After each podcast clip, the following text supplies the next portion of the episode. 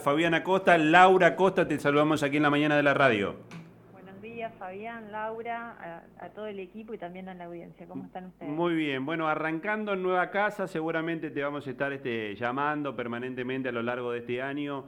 Eh, tan importante que vamos a tener los santafesinos, un año político, eh, electoral, y queríamos conversar con vos porque sos, este, por ahora, de las, de las pocas precandidatas a gobernadora que tiene la, provincia de Santa Fe. Sabemos que estás ya recorriendo la, provincia. ¿Cómo, ¿Cómo, ha arrancado este 2023 tan, tan trascendente? Bueno, hoy eh, soy la única candidata mujer, digo, ¿no es cierto? claro, para la audiencia, eh, como gobernadora eh, de Encuentro Republicano Federal, que es un espacio político que pertenece a Juntos con el, por el Cambio y que nuestro referente nacional es Miguel Ángel Pichetto. La verdad que arrancamos con una agenda muy cargada, sobre todo, bueno, hay cuestiones que son urgentes que hay que, seguir trabajando. Desde la Cámara de Diputados venimos teniendo reuniones para, eh, para aportar las herramientas necesarias para tratar de solucionar los graves problemas que tenemos en cuanto a inseguridad y violencia. Y en cuanto al espacio nuestro, eh, estamos haciendo la recorrida que hacemos todos los años desde que ingresamos a la Cámara de Diputados, tratando, tratando digo, de llegar a todas las localidades y remarco la palabra tratando porque realmente nuestra provincia es una provincia muy grande, eh, con muchas localidades, pero queremos estar presentes, estamos construyendo eh, en algunas localidades nuevas este espacio con nuevos referentes. Y, bueno, y sumando, la verdad que muy contentos por, por, por este año, eh, en este sentido lo digo, eh, preocupados por cómo viene la provincia, preocupados, como le dije, por el tema de inseguridad, la educación, que para nosotros es la, la herramienta básica que nos va a sacar adelante, ¿eh? tener un pueblo educado, un pueblo que puede pensar, reflexionar y tomar decisiones por sí mismo eh, y, vemos que lamentablemente está en decadencia eh, nuestra educación hace mucho tiempo.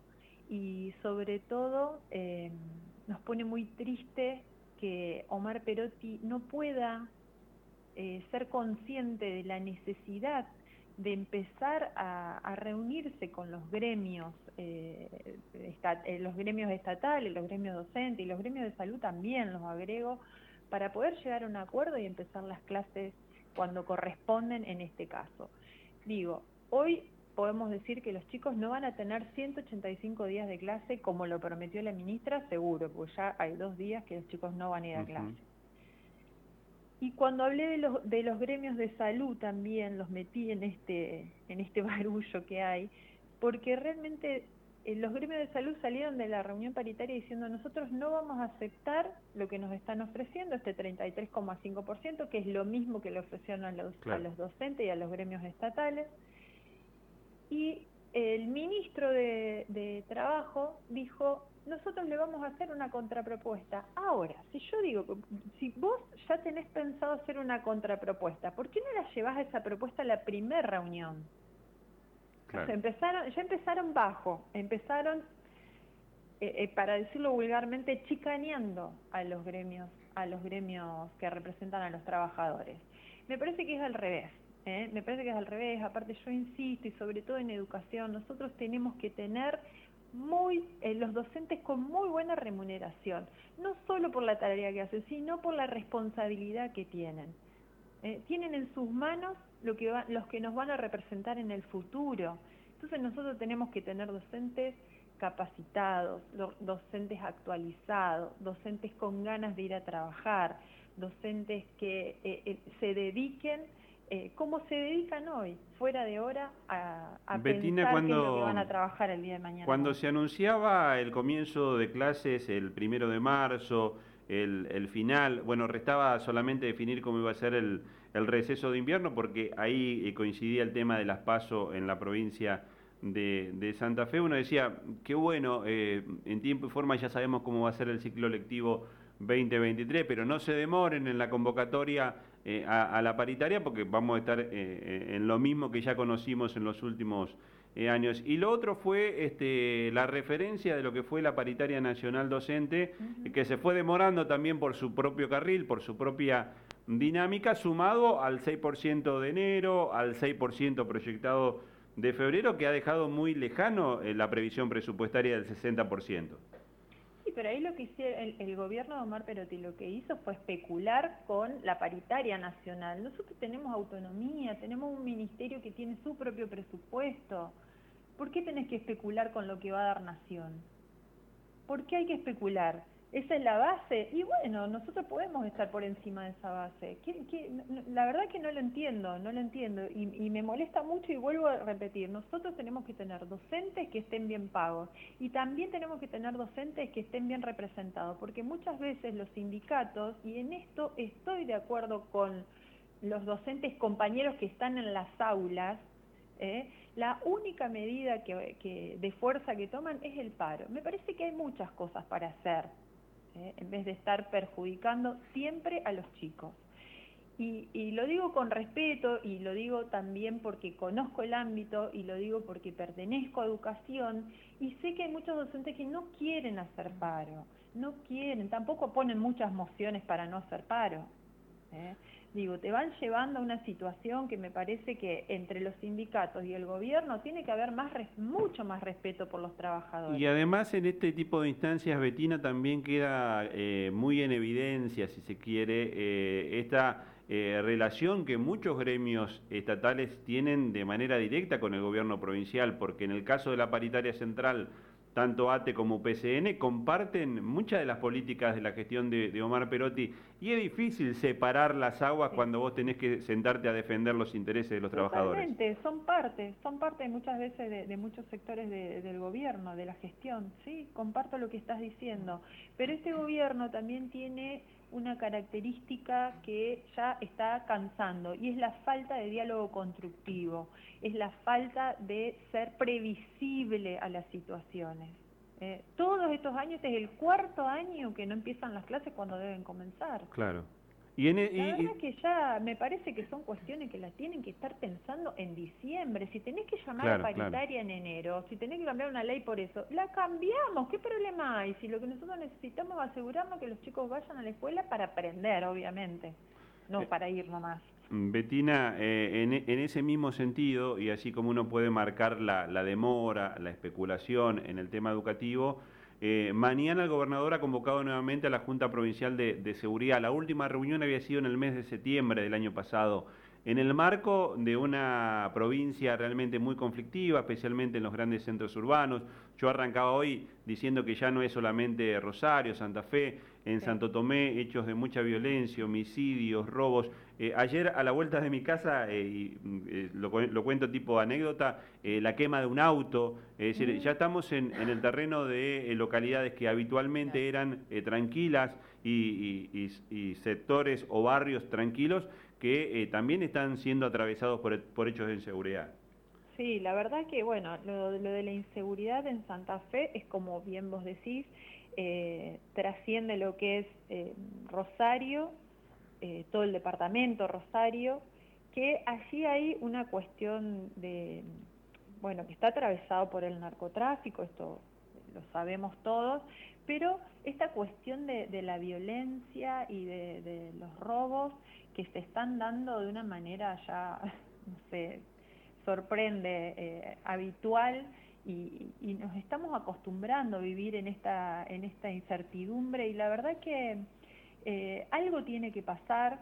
Nosotros esperamos que realmente Brilloni tenga eh, un plan para estos meses que le quedan a este gobierno.